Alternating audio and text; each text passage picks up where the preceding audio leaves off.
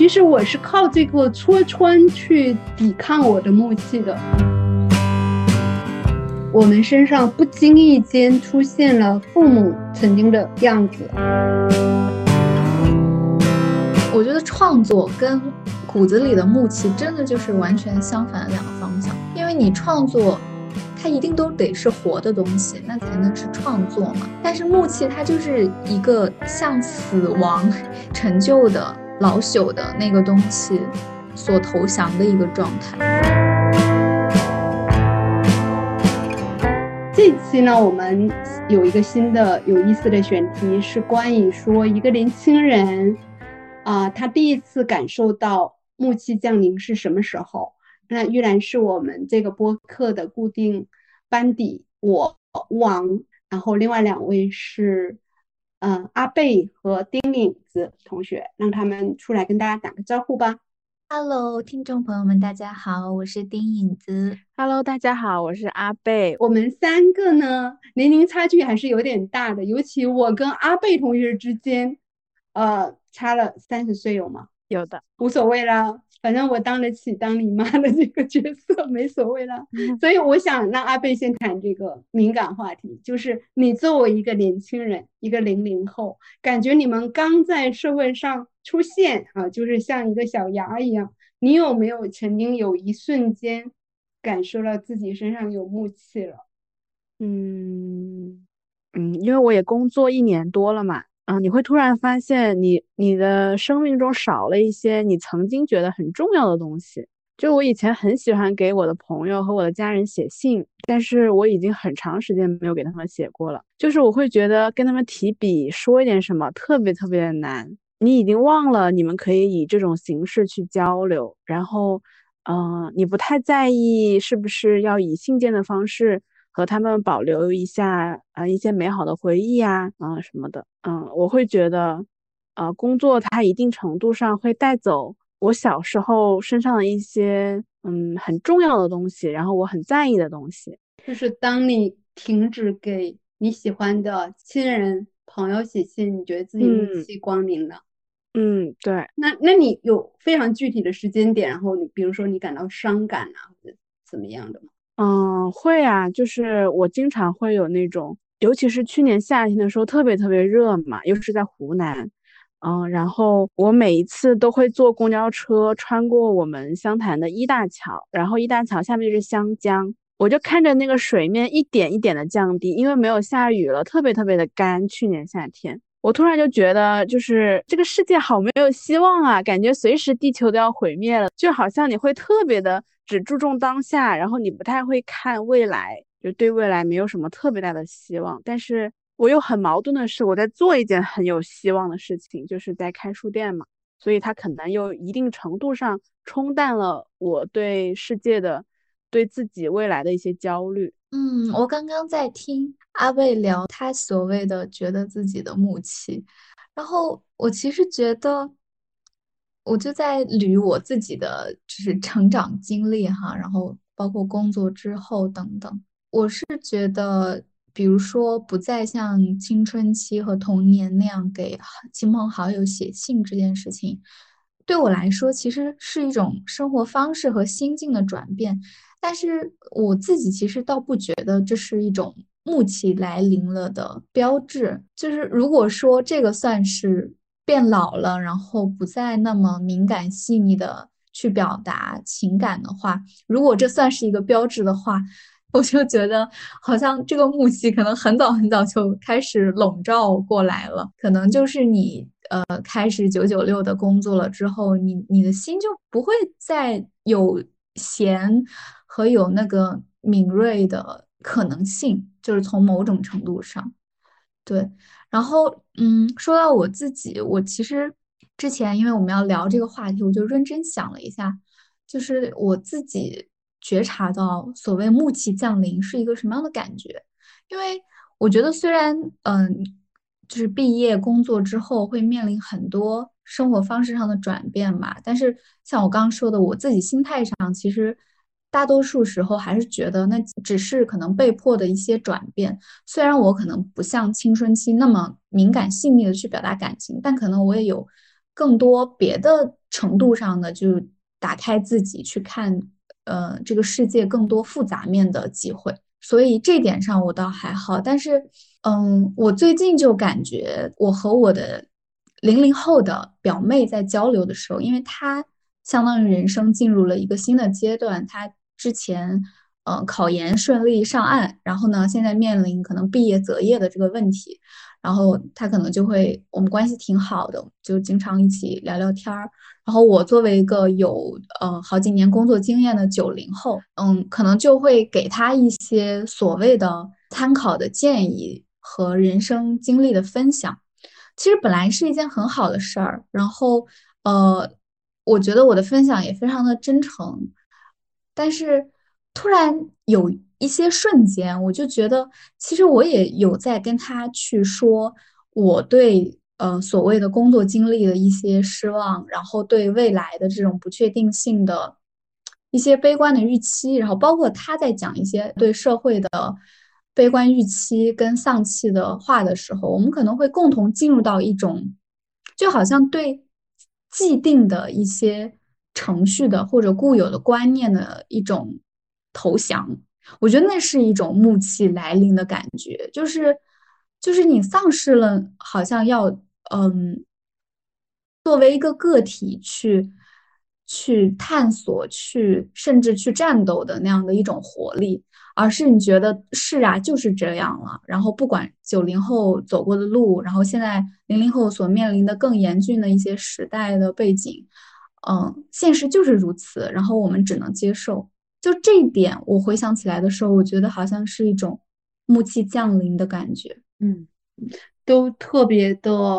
有你们，呃，因为你们两位是不同的年龄段，特别有你们年龄段的一个特质，就是影子经深刻的进入过社会生活啊，包括经历过那种互联网公司的社畜的这种九九六啊什么的。然后阿贝呢，他是呃刚工作了一年多，然后他自己。的那个原话是说，工作了很久以后，特别可爱，对，就很像那个年轻人，就好像我们素不是有另外一个呃零五年生的那个小高，他那天不是说他很想喝好喝的威士忌，很想喝手冲，我说把这些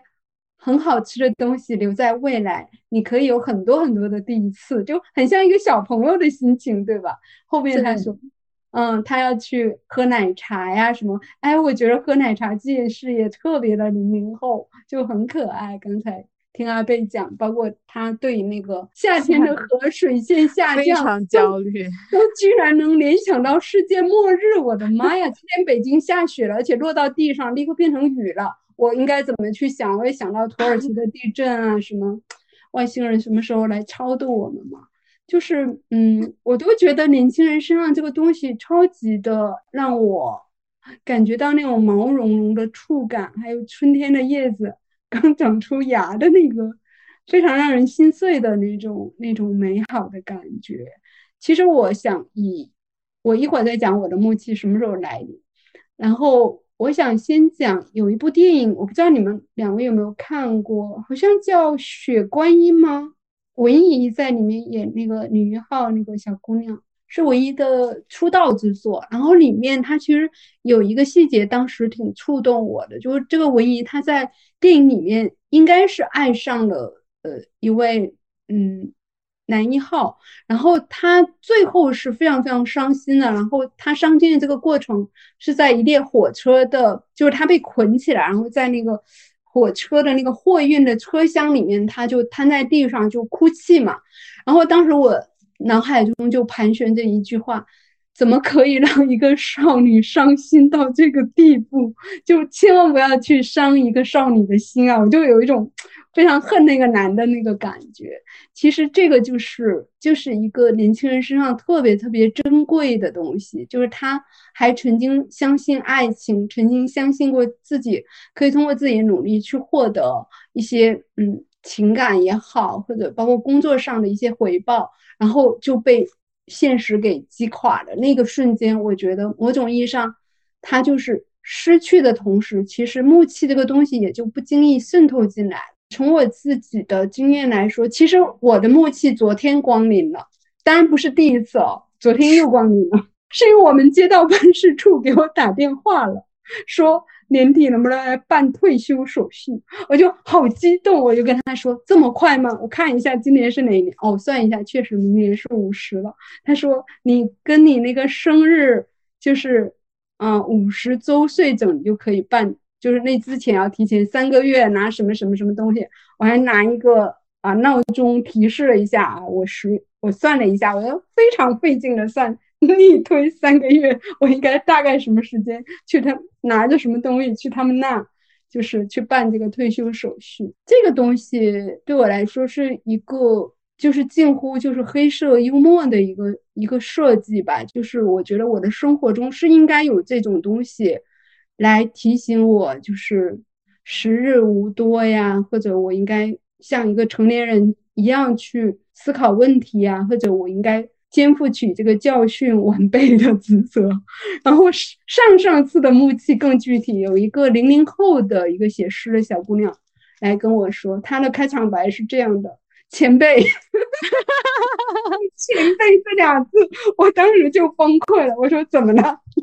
然后她说晚辈如何如何，就是那种就是混圈子的那个套话。然后我就说我们。做朋友就可以了，不要前辈晚辈了，我真是受不了。所以当时那一瞬间，其实我我内心非常痛苦的是，这么年轻的一个小朋友，他竟然知道怎么来跟一个所谓的前辈来攀关系了，而且是个女生。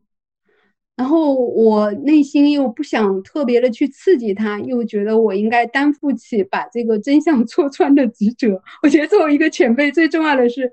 哦，让你保住这保住这个真真气，这个元气，这个真诚的东西就够了。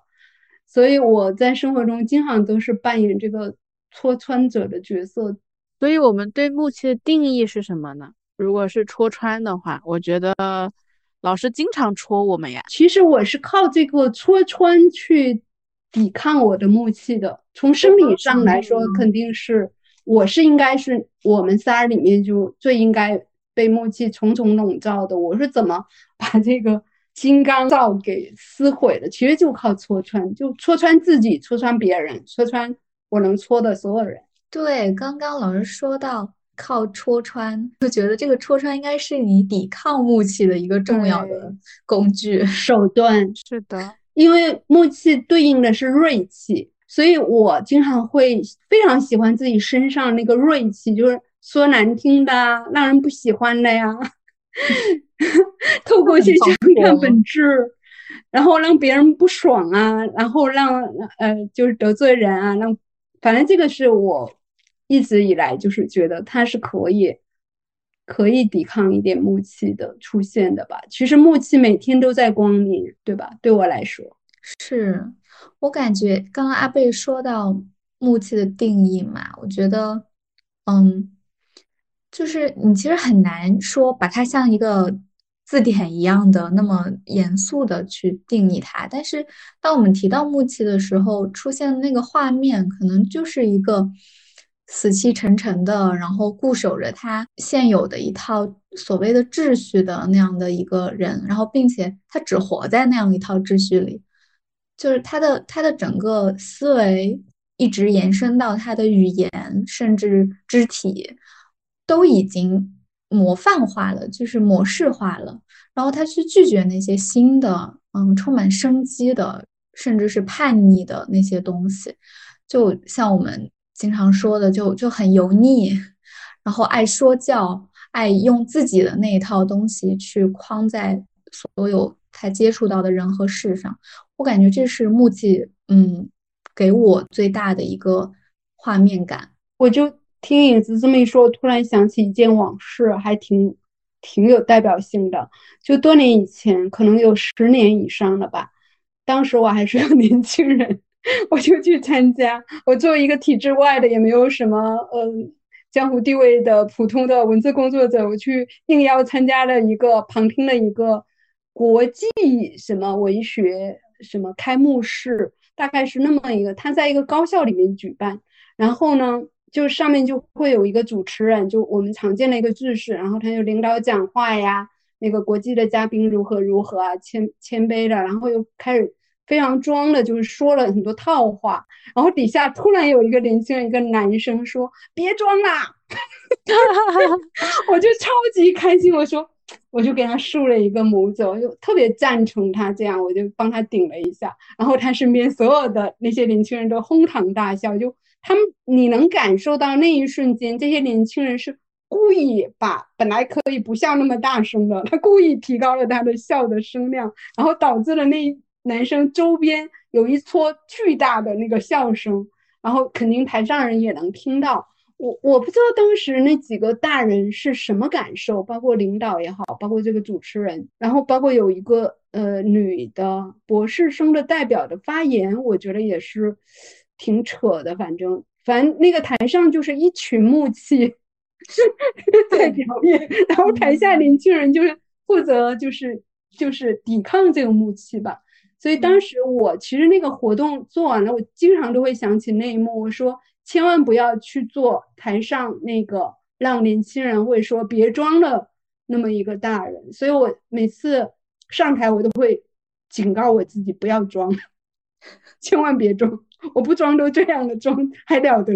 嗯。是太有画面感了，太有画面感了。就是当时那那个瞬间，真的是挺警醒。就是你对这个事儿有所悟、有所思考的人，是会在那个情境里面带入到自己。要是那个台上那个令人讨厌的人，是有多可怕？嗯，我刚刚听你说这个故事的时候，就刚说到开头，我就觉得对呀，所有的会议室里面都弥漫着 无数的木气。对呀，我最近才开了一个会，我们在群里和影子和老师有分享过。哎呀，那天就是真的是第一次感受到那种会议室里弥漫着木气，然后在不断的压迫你。然后下了会之后，我感觉我都没有从他们那个话语体系中出来，就是迟迟没有办法。会给你洗脑吗？就是有些会给我洗脑，然后很伤我的心，就是。就是伤了我都没有办法进入到就是创作的事情当中来，就没有办法写东西了。我就是感觉脑子里都是一些干巴巴的东西，感觉像饼干渣渣都堵在我的脑子里了。第一个人呢，他是个男的，是个九零年的人，他穿着就是我至今为止都没有办法忘记他那个穿着，就是一身大衣，然后呢梳着那种油头，戴着金丝边的眼镜，然后穿着那种。紧身的牛仔裤啊，我有个印象特别深刻的点是，嗯，他说每次公司来了新的同事来面试，尤其是零零后，他们首先会问工作时长是多少。然后那个人的原话是这样子的：我非常讨厌这样的人来面试。如果你要来工作的话，你当然应该要付出啊，你没有付出怎么有回报呢？都先讲薪水和时长，那谁来呃去攻坚这些难题呢？呃，去去争当第一呢？我当时简直了，我在旁边目瞪口呆，觉得我没有办法在那个。我感觉你特别像一个海龟，海龟空降了一个小县城，然后被他们日常，这这是他们的日常啊。问题是，嗯，对，然后还有很多女生，呃，他们还请了三个大学生，就在读的大学生。呃，一个女生，两个男生嘛，他们讲的话真的特别的像新闻联播里会放出来那种东西。我就想，他们这么小的年纪怎么会说这样的话，而且讲的激情澎湃，嗯，整个声音就是特别特别高。我感觉那些领导听了都又满意又觉得不可思议，对，不 可思议，没想到进步这么的神速，是吧？对啊，然后最后领导就是在那里念诗的时候。背诗，他们还会改编诗，就是用他们的那些精神来改编，融入到那些古诗当中。啊，我觉得我在那个场合就是坐立难安，尤其是那个讲话的时候，所有的人，整个整个圈子人都在埋头做笔记，只有我 靠在那个沙发椅上 打哈欠。那你有留意到他们在笔记上写的什么？有没有人在画小人啊？没有，他们都好认真哦，一直在写，真的记下来，真的那个下来啊。他他们觉得这个很重要的，我也不懂为什么。而且每个人就是结束了之后，都会去和那些呃区区政府的呃领导去交流。只有我想赶紧走，但是被喊住了。嗯，我觉得阿贝太崩溃了。太崩溃了，特别不适应这种这种东西。哎，影子，你们以前公司开会是什么风格？大家是讲真话呢，是讲套话？公司给大家发薪水，应该不至于讲很多套话吧？对，因为我没有在体制内待过。嗯，我经历过的公司是，就是传统媒体、杂志这一类，以及新媒体和互联网，就这三类。所以这三类的会议呢，我觉得百分之七十吧，还是大家会讲真话的。然后。当然，这个真话里面肯定也会有一些套路嘛。像刚刚阿贝说到那个，呃，九零后自己创业当老板的，他们自己会先给自己洗脑，因为如果他们不这样去洗脑的话，他们怎么去割韭菜呢？所以就是，嗯，所谓的市场化的公司开会里面，肯定也有很多画饼跟洗脑的这个部分。然后刚大学毕业的时候，那个时候就是这种。攻略哈，就是反套路的攻略，可能也不是很多。有的时候你还是会被他夹杂着百分之三十的情怀和百分之七十的画饼，稍微欺骗那么一会儿。然后等可能工作时间长了，自己也快变成一个老油条的时候，就已经能够分析出说，哦，他这个话他真实的目的到底是什么？对。后来我也去过更有木气的一点公司，就是。他们做的事儿，包括那些人，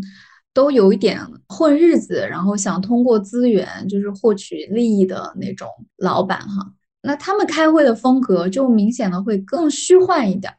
就是大家已经不再聊什么真正的具体的创新，会通过一些从虚套虚的那些 手段跟方式，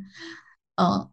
来谋利吧，就是我感觉其实，嗯，就是一直在赞同这点了，真的，就是空对空，就大家都不讲不讲具体什么事儿。我就我也有一次，有一天哦，开了七八个小时的会，是因为我那时候不是穷嘛，我就接那种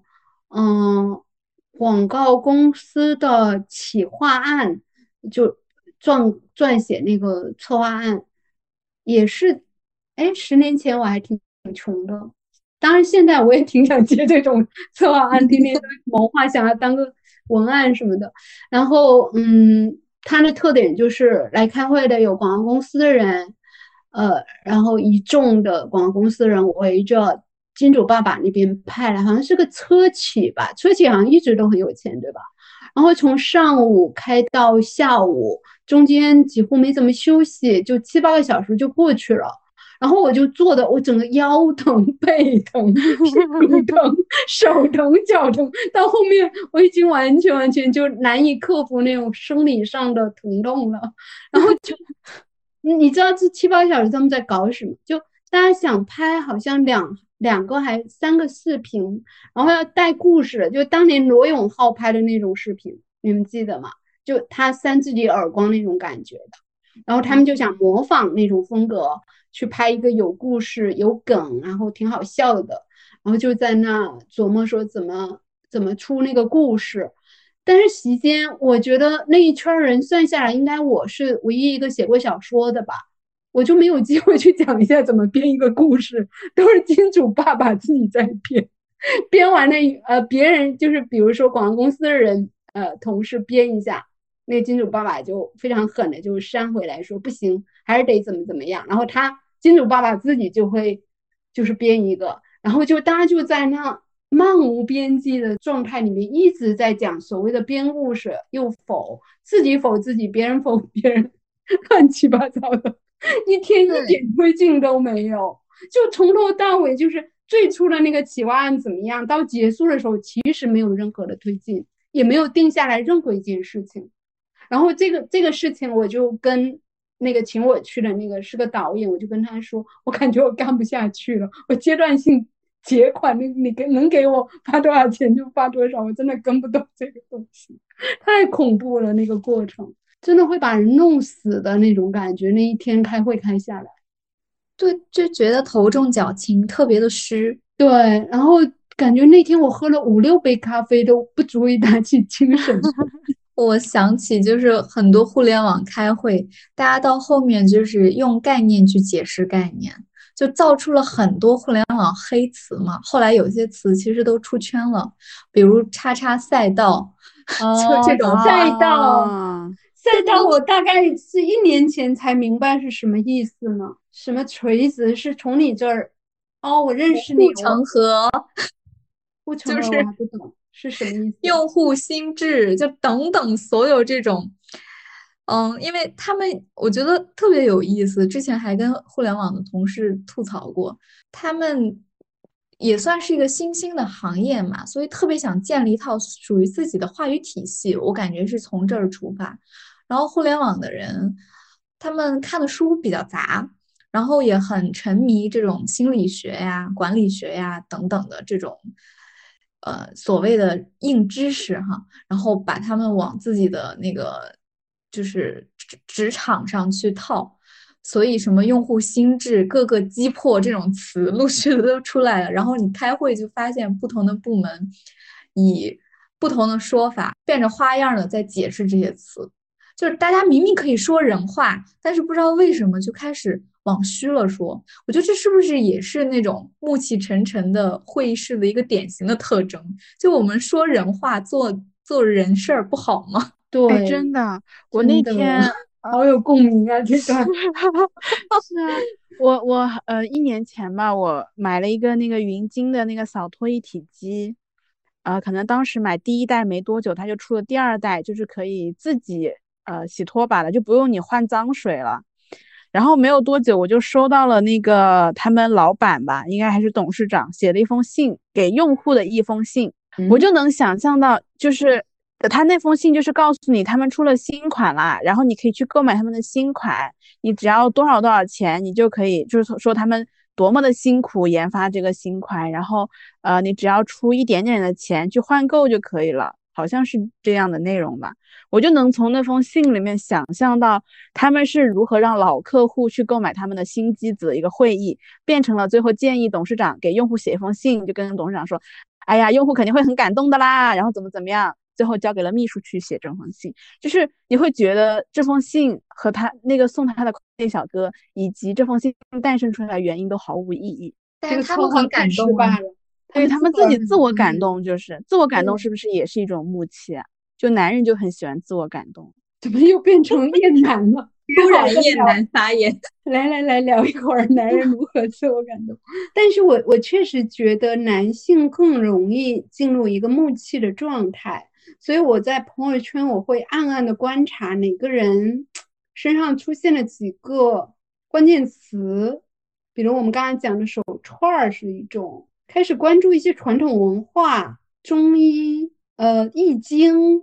之类的。当然传统文化，我觉得有很好的东西。对，传统文化本身不背锅，本身没问题，不背这个锅。但是他们，嗯，他们还有记录的方式，不知道。我就老觉得这类人，他一旦出现一个症状，他肯定是一连串全感染上了，他不会只有一个症状。他会一串儿，就是感觉他这几年就沉迷于 木器的一个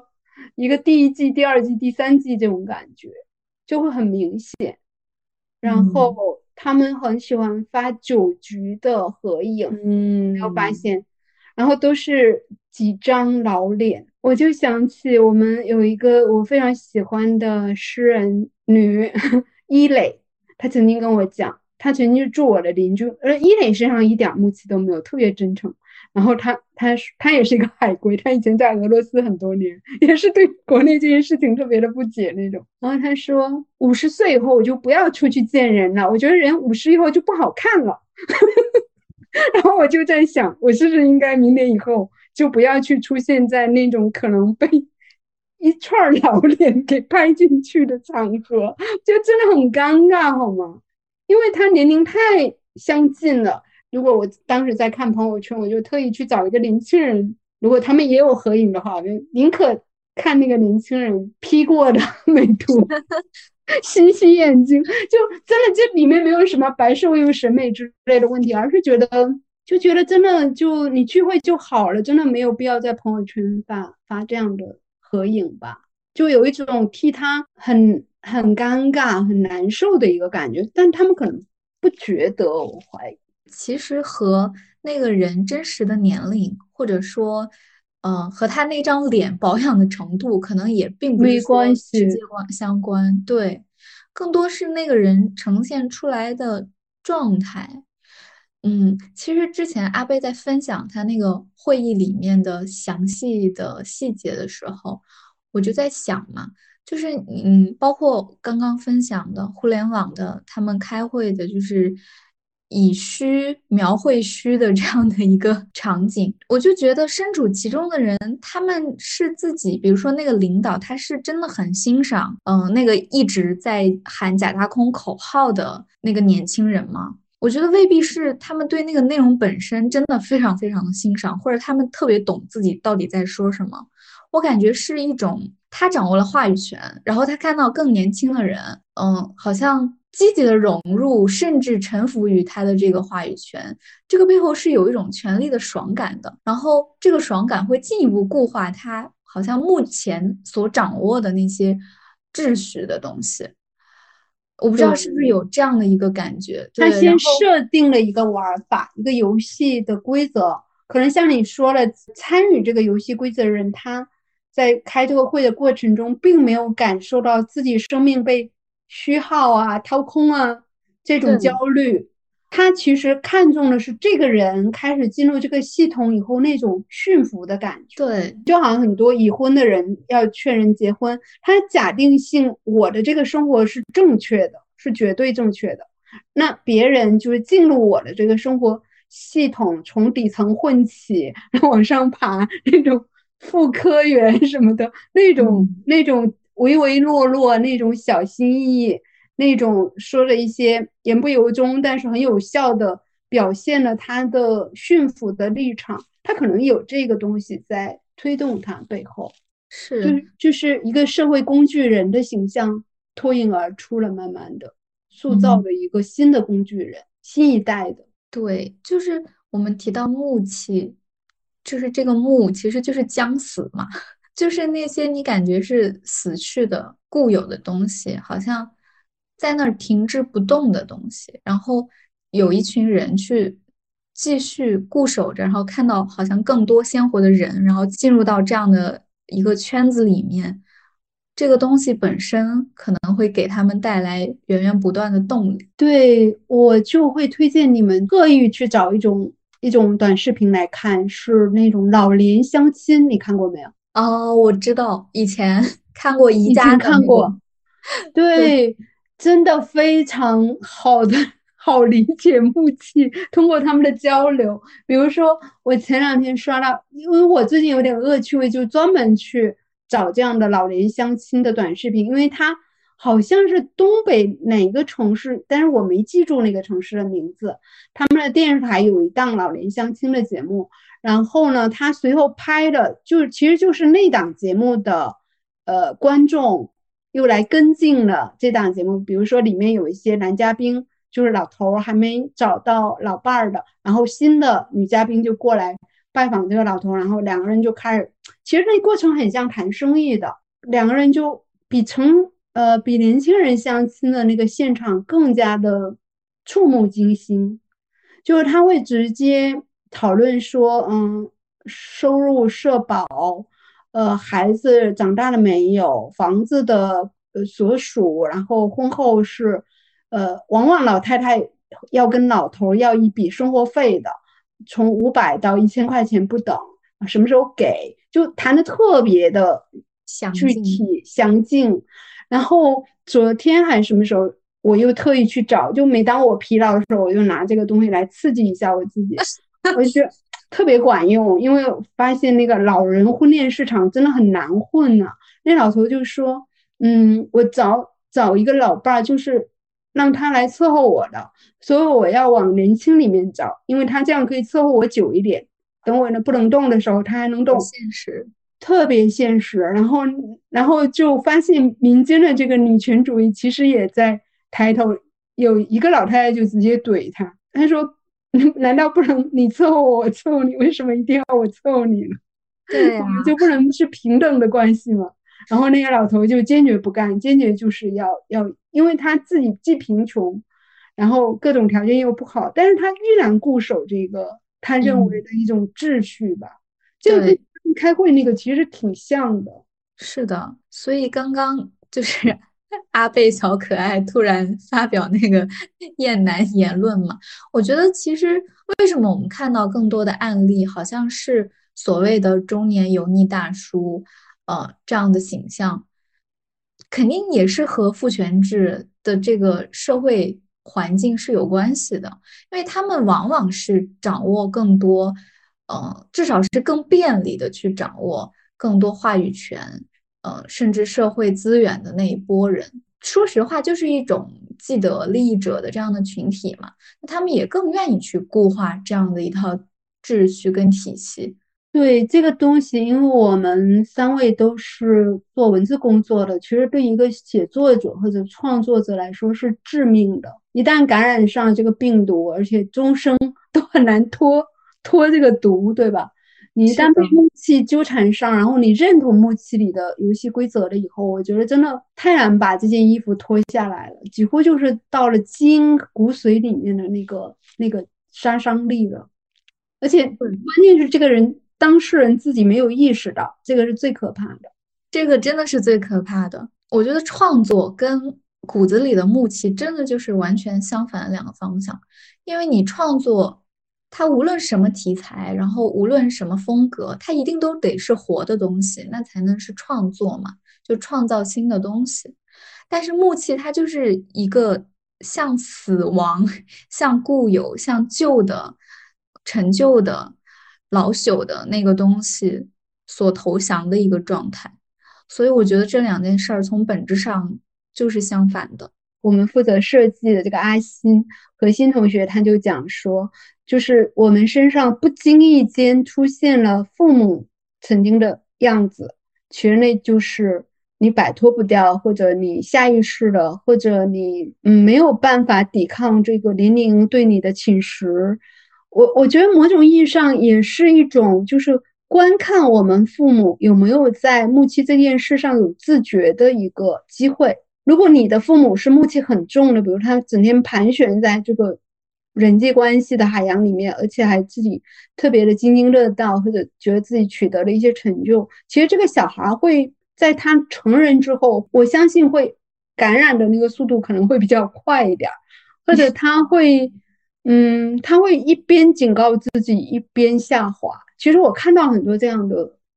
年轻人，就是我会亲眼看到很多年轻人变成一个大人，然后滑向那个深渊，就是不可逆的那种木气的深渊。真的是这十几年看了太多了。我觉得真的得有非常非常坚定的，然后不断自省的这样的能力跟行动力，才能不断去剥离掉那种。所谓的木气的东西，因为我觉得，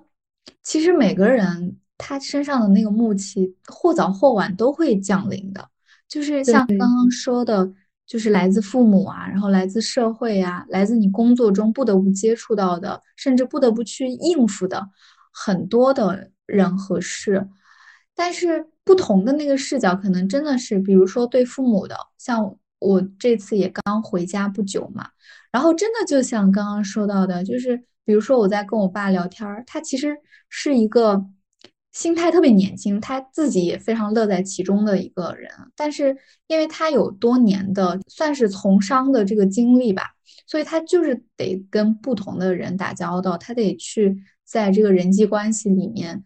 苦心经营，也否则的话你很难去取得这种所谓的商业上的一些。然后当他去跟我分享这些案例或者心得的时候，你就觉得啊，你肯定会感受到一个巨大的说教感，就是那种木气降临的感觉。而且，首先你爸爸肯定觉得他是成功了的，就他的那个东西是建立在他已经试错，他觉得自己已经试错过的对人生经验，就是这对他，他觉得结果是好的，所以他要告诉，因为他很爱你啊，或者很想。跟你分享他的成功的心得，所以有时候我觉得成功真的是一把 双刃剑，就在成功人士身上，貌似更容易看到这个东西冒头。所谓的成功，我觉得也很复杂吧，就也没有办法一下讲清楚的。有些成功就是自己是一个幻觉，觉得这很行啊，就 其实也没有多成功。嗯，但是我觉得就有些不成功的。暮气沉沉的人，他也爱说教啊，对 他跟你说他被别人坑、被别人骗，然后你不能怎么怎么样的人生经验，他也能说的非常的自信，就是你不按照他这套来就不行的那种笃定。还有讲他年轻的时候的发家史啊，就就特别年轻的时候，有点像那个厄普代克那个《兔子快跑》里面那个男人一样的，就是讲他呃大学的时候是。这个校篮球队的什么什么很重要的角色啊，然后曾经就是众众所瞩目的那个成功的前史，也是其中的一个玩法。对，就是他们其实还是被一些身份或者自己描绘的某一个形象给困住了，我觉得。然后，但是我现在其实我就是 像刚刚汪老师说的，就是我会不自觉的想要去戳破，比如说，嗯。我和我爸在聊天的时候，当他不自觉的滑入那个说教的范围的时候，我可能很礼貌性的听两句，然后我就跟他说：“我们现在是在沟通，是在交流，你不要不停的输出你的价值观，好吗？” 然后他也会意识到，对，所以我觉得就是也不能完全放弃，你必须要去去发声，去以你自己的方式来把这种。可能有健康，然后有有有亲密的这样的谈话的内容，给扭转到一个活的范围之内吧，否则他就死掉了，因为他会滔滔不绝讲下去，然后我也不可能真的听得进去。对，它不是一个有效的你来我往的交流的一个一个范式。确实是这个长辈的教诲，还有所谓的现在很流行的爹味，我觉得 爹真的是一定会有爹味的。而且我觉得我爸已经是自认为心态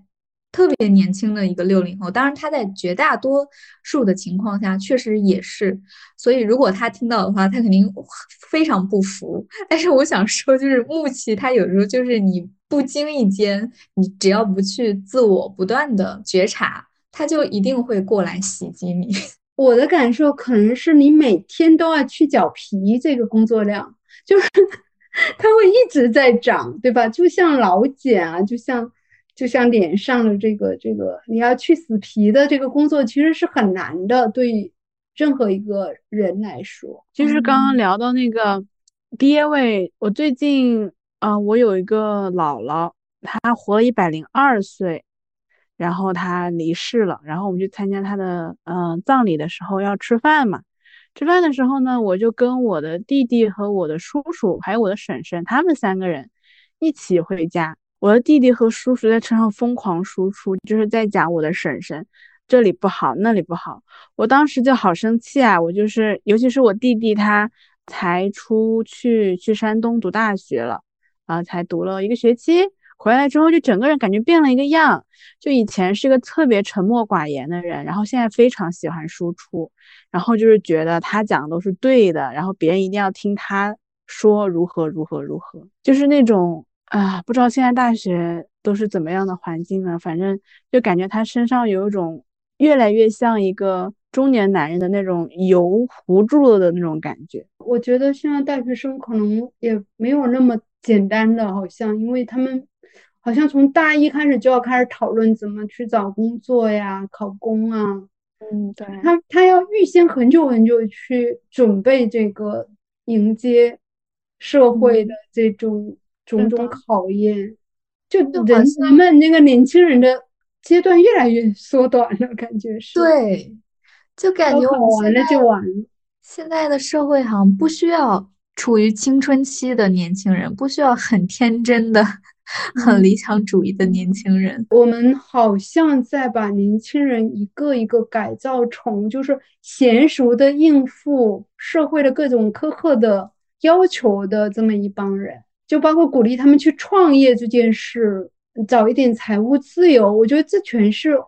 骗局谎言。因为一个家境一般的年轻人，你连开个公司，你连租租个公司办公室的能力都没有，然后。就会有这样的鼓动，就是说你也许去赌一下。我因为我也看到很多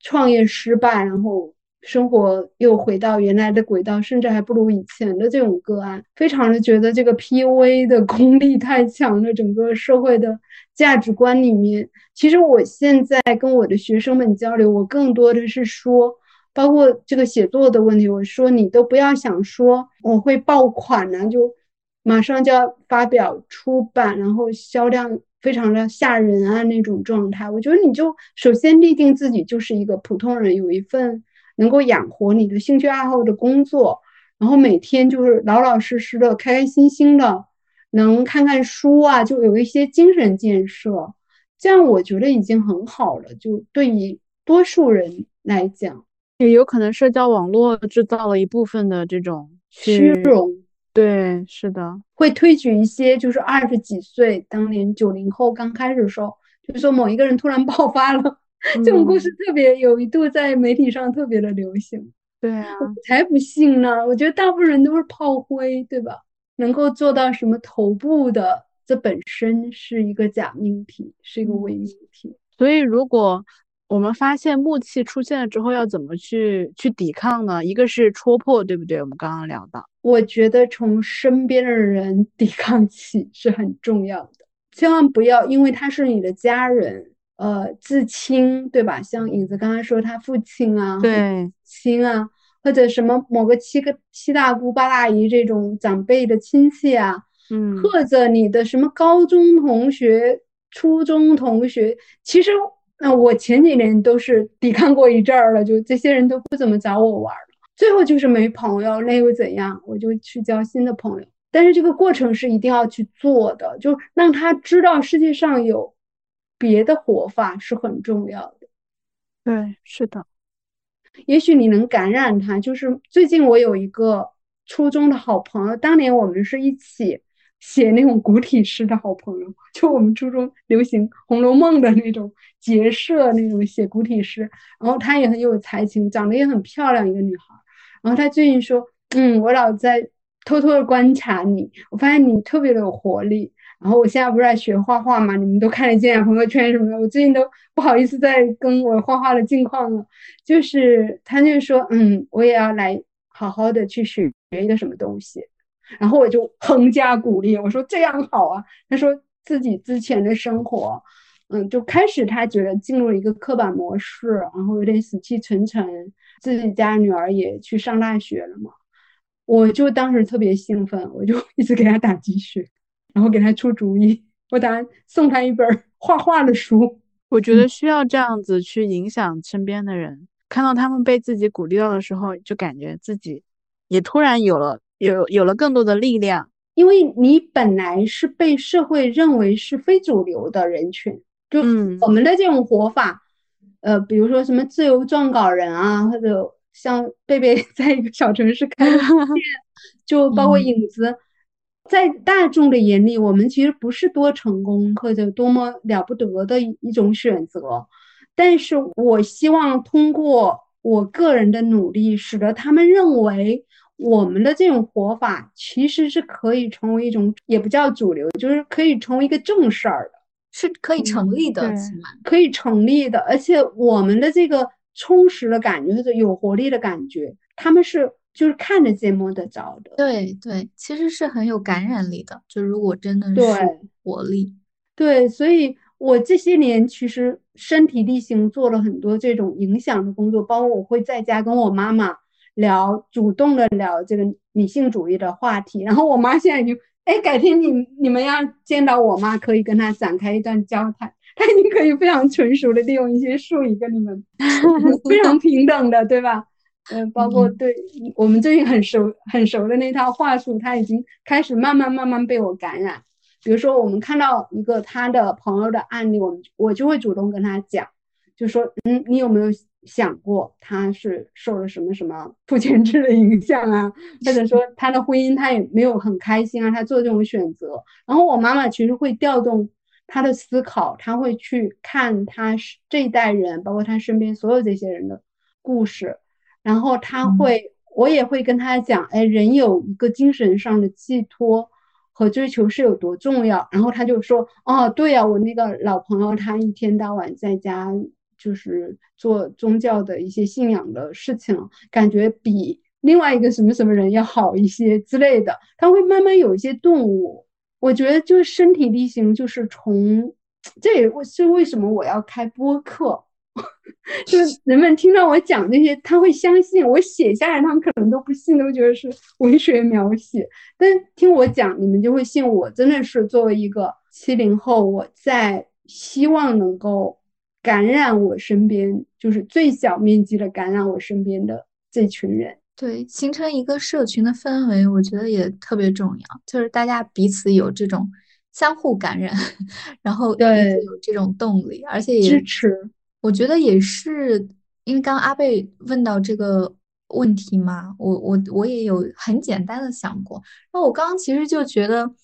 我们在进行创作这件事儿本身，其实就是在对抗木器，因为它从你非常非常小的你的。你的想法，然后你对生活中所接触到一切的那种感受，然后小到你用的某一个词，其实都是在摆脱死的东西，都是在想要去创造新的语言。因为你创造一个东西，你当然很难说，我创造一个风格，我创造一个什么了不得的，一下子就成为一个呃独树一帜的大家。这种东西感觉是很虚，对，摸不到。这个是第三个方法，对。但是你用一个词的时候，你脑子里，比如说你写秋天，你脑子里想的并不是什么秋风飒爽、金秋九月这样陈秋烂的词，对你想的是那个秋天，你在秋天里面，它到底给你的心、给你的身体带来的是什么样的感受？今天的感受和昨天的感受，它就是不一样。然后你要用你今天的感受、今天的语言去把它写出来。我觉得这个东西它就是活着的，它就是可以对抗木器的。当然，创作的方式有很多种嘛。我们现在选择的可能是写作这样的方式，我觉得是非常非常好的方式。但当然，画家可能呃，或者说喜欢画画的人，呃，喜欢唱歌的人，喜欢弹琴的人，他们各自都会有自己不同的方式。但我觉得就是这样的一种。创造者的方式会会是非常好的对抗木器的工具。我觉得还有一个是阅读，就是当你读到那些很好的作品的时候，阅读变得非常的谦逊。就当你谦逊的时候，其实你就会放下那些自我感动的东西了。虚荣心，成年人的那种固有的，呃，比如昨天有一个，我最近不是一直在做跟同学的这个家访嘛，有时候就在微信上，他们会主动来约啊。然后突如其来，他们会给我看一些他们的作品。然后有一位同学，大概应该也是呃四十岁的年龄段了，然后他就贴了一组他的诗，他本意是要来投诉公号的。然后 我当时尴尬了一下，因为我看了一眼，嗯，第一首我就好吧，然后我又忍了一下，我又看了一会儿，嗯，我真的把它看完了。然后我我在斟酌说第一句话应该怎么说，以我早年的风格，应该是一个锤子就抡过去。但我这两年不是人变心，这疫情以后整个人人心变好了，我就想我应该铺垫一下，我先从哪谈起？原话就是大体还过得去，嗯，有点事故了，因为要让他准备好，然后没想到。我就忍不住就截了一个他诗歌里面的屏，然后用那个编辑的那个画红线的那个东西我，就呃，他大概那一瓶里面也就个二十行的诗，我至少画了得有一多半儿。我说陈词滥调有点密集，语言系统该更新一下了。我就实在是忍不了五秒，就是立刻把这个又发给他。我觉得刚才那个大体还过得去，白说了，还对人造成了逆伤害。所以后面我其实跟他有一段深谈，这个深谈我觉得是有意义的。我就跟他说，因为他也是非常热爱文学，而且也是持续的在呃跟着我们这一撮人的这些书单，就是然后他也在很认真的精读，然后也试图写更好的诗歌，也在读诗群里面跟着每天就是读诗，也很积极。然而，我跟他谈的是。我觉得你的问题不在于就是这个阅读的问题，而在你其实可能要深刻的反思一下你整个人生状态里面所谓的这个木气。其实昨天木气光临了他，我去点拨了一下他，就告诉他问题真正出在哪里？其实是他的三观里面有非常固化的、保守的、不打开的，甚至成年人那种陈词滥调嘛、油腻嘛，对吧？对，那种妥协的东西，使得他的写作展现不出一种清俊啊、明朗啊、朴素啊、真诚啊的东西。嗯，因为他会一用一些成人，就有点像那种体制脸啊，或者那种说开会的风格一样的东西来包装他这个，他以为他在写诗，其实他在展示他的陈词滥调和那些固化的因素。然后我就跟他说你要反思。后面他又跟我发了另外一个人的诗，说是他的一个朋友问我怎么样，我说不怎么样。反正大家已经聊了一会儿了，我说这是谁我也不知道，但是他说这个人，嗯，他们都说他写的好，我说他们又是谁我也不想知道，我就说，哎呀，这些人真的是你好我好的，所以我们所有的瘦的群是绝对禁止在群里某某凶啊，对吧？你这诗写的真好啊！社会，我是一定会出来扇耳光。我什么凶什么玩意儿？不许再提这个凶字，这个凶真的是，真的是要打三个叉才才镇得住的一个妖术。你你有没有发现，凡是你新拉一个社群，一定会有几个群友出来，就是蹦出来互相称兄道弟，一定有的。然后你那种呼喊一家人的，对，就恨不得就是立刻商业互捧。嗯，抱在一起，那不说真话，一点真话都没有的。所以我可以想象，这位同学其实之前就是被木器裹挟了，然后他有一颗很真诚的心，他不知道放在哪，因为那个木器里面，他不承担一个真诚的心的底座的功能，对吧？你再真诚的心搁到木器堆里，你只能说出木器迎合他，去说出他喜欢听的那些套话。所以这体现在诗歌写作上，就变成了一堆陈词滥调。是，而且这些陈词滥调会反过来继续影响到他。对，嗯，因为他看着别人去啊夸夸那个人，其实他写东西有点像那个人，然后他就以为那样是对的，是好的，是容易受到赞美的。然而他不知道，就暮气沉沉人为什么会一群人捧一个。这样的人是因为那个人身上有非文学的东西，促使边上人去捧他，一定是这样的。要么他有社会地位，要么他有一个职位，要么他的职称比别人高，要么他是某某的某某，反正他必有一个非文学作品本身的说服力，足以让别人去去包容他。对，但这对年轻人。尤其是内心还有纯真、有真诚的年轻人来说，太可怕了。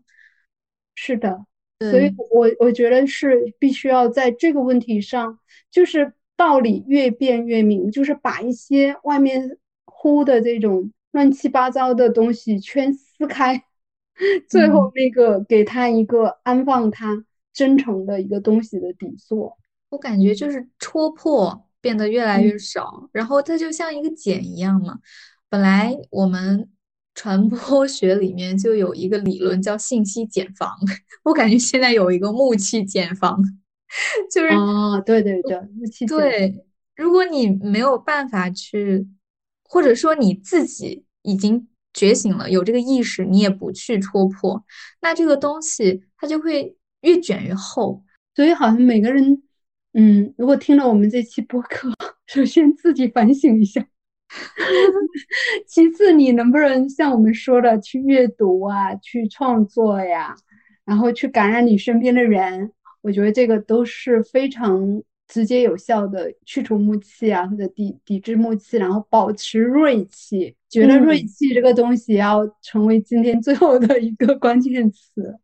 哎，你们能不能聊聊你们？呃，人生经验里面经历过的，就是包括别人的故事和自己的，跟锐气有关的，我们聊会儿正能量嘛，来一个正能量的收，来一个正能量收，哎，上一下。嗯，怎么说呢？我很难在我的身边看到他是一个男孩子，就是我觉得我身边很难出现这样的男性，就是他是一个非常谦逊，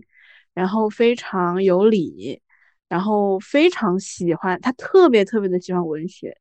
就是呃，我应该是之前做第一次观影会的时候，他过来了，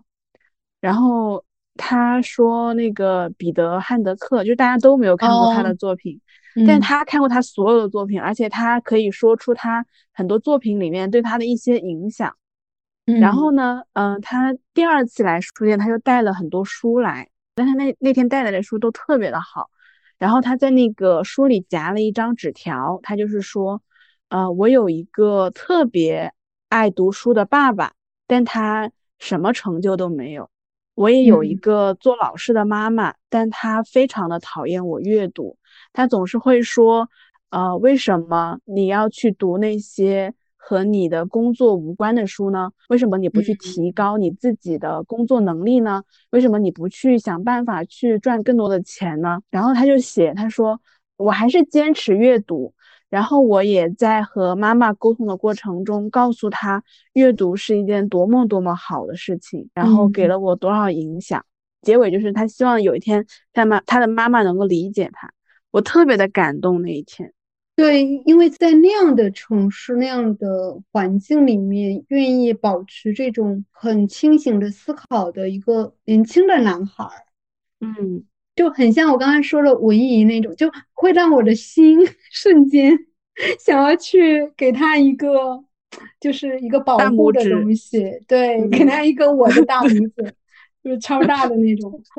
就很想很想把他那个东西保护起来，就是不让那些别的东西去去让他妥协啊，或者伤他的心啊，嗯，或者让他被迫变成另外一个人的样。他喜欢彼得汉德克这个事情本身就很锐气啊！我就要从今往后要多鼓励一些年轻人到自己老家也好，或者异地的去开一个书店啊。或者一个小咖啡馆，其实这个事儿还是可以继续去做，哪怕你失败了，你我不知道，我我觉得首先这个这个人在我的想象中，他首先得是爱阅读和爱创作，他才能够支撑他在一个那样的环境里面抵抗得住外界的这种风雨。肯定的，我再分享一个锐气的故事，好呀，正能量一下。其实我身边。我觉得充满锐气的中年人还挺多的，然后我刚就是，呃，脑海里瞬间闪过的，我觉得就是我的一个姐妹，她其实是我的学姐，但也，呃，也就比我大两岁，然后我们上学的时候就认识了嘛，所以其实能看出她，就是差不多十年以来的一些变化，你就会发现她身上锐气的，呃，有棱角的那个部分，不但没有。衰减反而愈加的，就是明显了。然后有一个特别让我印象深刻的例子哈，就是某一次公共事件吧，呃，就是有一阵儿其实发生了很多，就是关于女孩受到不公正待遇，然后甚至是性侵呀等等这种，就是吴某凡呃和都某竹那时候的那些故事。对，就然后那我记得那一阵儿好像有很多层出不穷的这样的，其实也是一个大型 Me Too 的那样的一个过程。然后有一个我们共同认识的男生，反正他当时确实就发表了一个，就是感觉有点厌女，然后就是不太尊重女性的这样的一个发言。然后这个姐妹就大晚上刷微博，无意中看到他了，然后就直接在一个群里面去艾特他，跟他去兑现这这样一件事情，就是意思是，嗯，很认真的，就是指出了他说话里面的一些漏洞，然后和他这个观点给女性的一些冒犯。第二天我看到之后，我也去群里面无条件的声援了一下，支持，嗯，对，就是。呃，我觉得这件事儿对于好像工作了好几年之后的成年人来说，当你头脑清醒的时候，会觉得呃，甚至不可思议，因为那个群后来就变得非常的尴尬，没有任何一个人 会在群里再说呃任何一句话嘛，就是成年人的那种一种默契。但是我依旧觉得他这个行为是非常充满锐气的，然后所以我也是第一时间去声援他，然后后来我们也。就这个话题私聊了一下，然后他就跟我说：“他说他现在觉得，我认为对的事情，我我坚定的事情，我就要去发声。我为什么要捂住我自己的嘴巴，对吧？我为了好像面子上你好我好，大家都过得去，然后那些所有受到的冒犯，所有现有的不公正的环境里面，很容易出现的那种被打压、被歧视，然后那种委屈吧，算是你都要咽下去吗？他就说，反正我也不会想要跟他成为什么样的朋友，那。我想说，那我就说，他自己公开场合说了那样的话，他就得承担相应的价值。我该发生的时候就要发生。然后那个当时那个男生其实也，呃，反过来就说他打拳什么的嘛。他说：“对啊，我就是打拳，我打的就是你这种人。” 在屏幕这里头拍手。对呀，你说我打拳，你污名化我，对吧？没关系，那我打的就是你，就是我。他这个场景让我。印象特别深，然后包括他私信跟我聊的时候，就说人生已经到三十多岁了，我干嘛要活得那么累？就是我为什么要小心翼翼的和那些对女性那么不尊重的人维持好像一种表面上的体面？那对我的人生毫无意义。对你刚才讲这个，我想起另外一个我们俩都认识，而且我们目睹了他锐气外泄的，是吗？有一位我们的校友，我其实我是不能够讲他的名字，对吧？众所周知的这种圈子里乱七八糟。他在一个图书公司做编辑，你记得吗？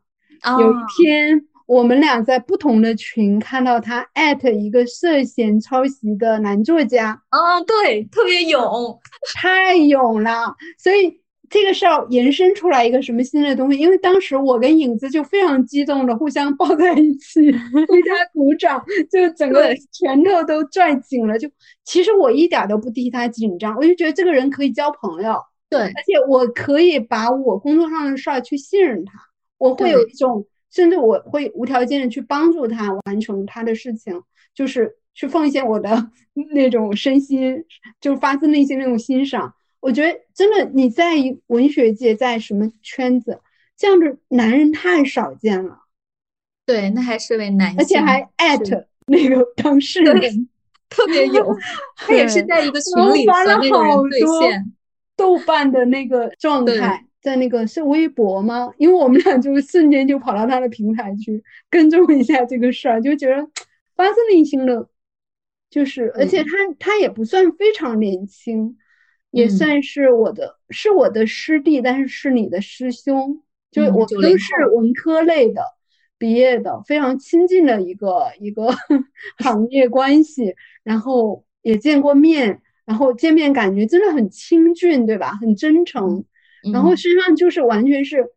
以前我印象中的，就是跟文化圈的人，其实就是跟他那样去交流，就是大家都很真诚，嗯，对，不打那些拳啊。不打那些埋伏呀，不刺探呀，反正能做什么就那么点事儿，有什么好遮遮掩掩的？所以那次见面全程我觉得也也挺愉快的，就被一个锐气的人接见了，我觉得还挺幸运的。我觉得那种锐气真的是会有感染力的，感觉到现在想起那一幕，我都觉得热血沸腾。对，当时真的太勇了，我跟老师就是我俩私信在。一起鼓掌，所以他这么一个有锐气的人，其实他可以交到很多同类。随着时间的积累，然后有木气的人，他其实交到很多假的同类，就是他们之间并没有建立一个，比如说这个人从那个位置上下来了，他立刻失去很多朋友。为什么？因为那些人都是跟他就是一个默契共同体，就默契共同体特别很容易就就失效了，就。过期了，但是我们的锐气共同体，我觉得可以到一直到老到死。然后我发自内心，因为这个男孩的这么一个行为，这个师弟，我就会一辈子我都会记得他，他一定他这么成熟，他一定不会变的，嗯，对吧？我我愿意在养老院见到他，然后大家一起聊一聊，我那再来商量一下，我们搞个读书会吧，我们朗诵一下 诗歌吧，干一点有趣的事情。这种锐气，它在不同的领域里面，真的会带给人一种振奋感。你会发自内心的认同他正在做的那件事情，然后你也知道他这样做他的初心，他他真诚的那个出发点。所以我有时候也挺二逼的，我也是这种人。比如在有一次在一个诗歌的群里面，然后有一个人贴了一首谁的诗，我就说好在哪里，然后感觉瞬间那个群就寂静无声。然后我特别贱，我过一会儿还去 check 一下有没有人迎合我。对啊，你需要一个我这样的战友，然后我第二天还会在群里声援一下。对，小宇宙上有很多很有锐气的人哎，像随机波动的三位女主播是不是都很有哎？对，还有还有一个你你们看不看？就是叫做罗严素，啊，他其实是罗贝贝，罗贝贝，他其实是一个娱乐圈的。嗯，博主自媒体对，但是他经常那个铁拳打起来铿铿作响，特别搞笑。我经常有一个大事儿出来，我就特意去找他的文章看一下他的意见。我觉得他真的称得上是个意见领袖，他代表了娱乐圈就是最刚的那种意见。对，特别喜欢他，他特别可爱。我印象很深的是过年那个春节档，他做了一期的推送。然后每一个电影下面都写了一个含女亮，评论区就有人质疑嘛，说春节档，然后你还搞得这么的女权倾向，是不是有点不合适？然后很多人就前来声援嘛，说这已经是一个很多年固守的一个现象了，就是你看海报里面清一色全是男宝，难 难道这个还不构成一个一个选题吗？是这样的。但我有时候就是我们刚刚聊的时候，我就觉得既热血澎湃，又觉得有一丢丢的觉得伤感吧，或者也也不叫伤感，就是该撕掉现在那个不可思议的、匪夷所思的那种木器共同体。我说，就刚刚说到呃师弟的那个，好像是我师兄哈，就师兄的那个举动，其实他做的是一件非常非常正当，并且作为。就是真正热爱阅读写作的任何一个职业从业者都应该做的事，但是我们也看到了当时群里面的一些就打了码之后的对话，就除了他以外，他在认真的有凭有据的去质疑那个抄袭的行为以外，几乎其他的所有人都还是以一种打圆场的心态，就好像把这件事儿大事化小，就不管是男的还是女的在。那个情境里面，其实他们是有有人发言，但是那个场面非常尴尬的是，没有人站在这个师兄或者师弟的这这一方，对吧？对，我觉得匪夷所思，所以可想而知现在的木器共同体是多么的盛行。好，我们今天聊的非常的棒，我觉得，嗯，我们也给大家提供了一种解决问题的思路，然后最后。啊，收在一个从木器到锐气的这么一个转变上，铁铮铮，嗯，铁拳铮铮，无处不在的一点小芽儿，星星之火可以燎原，就是这个锐气，希望有一天能够至少保全一些真诚的人，然后能够让他们有有惺惺相惜的东西，然后有呼吸的空间。然后更重要的是，我个人是非常希望这些有锐气的人们，嗯，能够更多的掌握话语权，能够更多的发声，然后更多影响他身边以及更广泛的世界的人们的心。那我们今天这一期就聊到这里吧。嗯，再见，各位，再见，拜拜，未来的锐气拥有者。好，拜拜。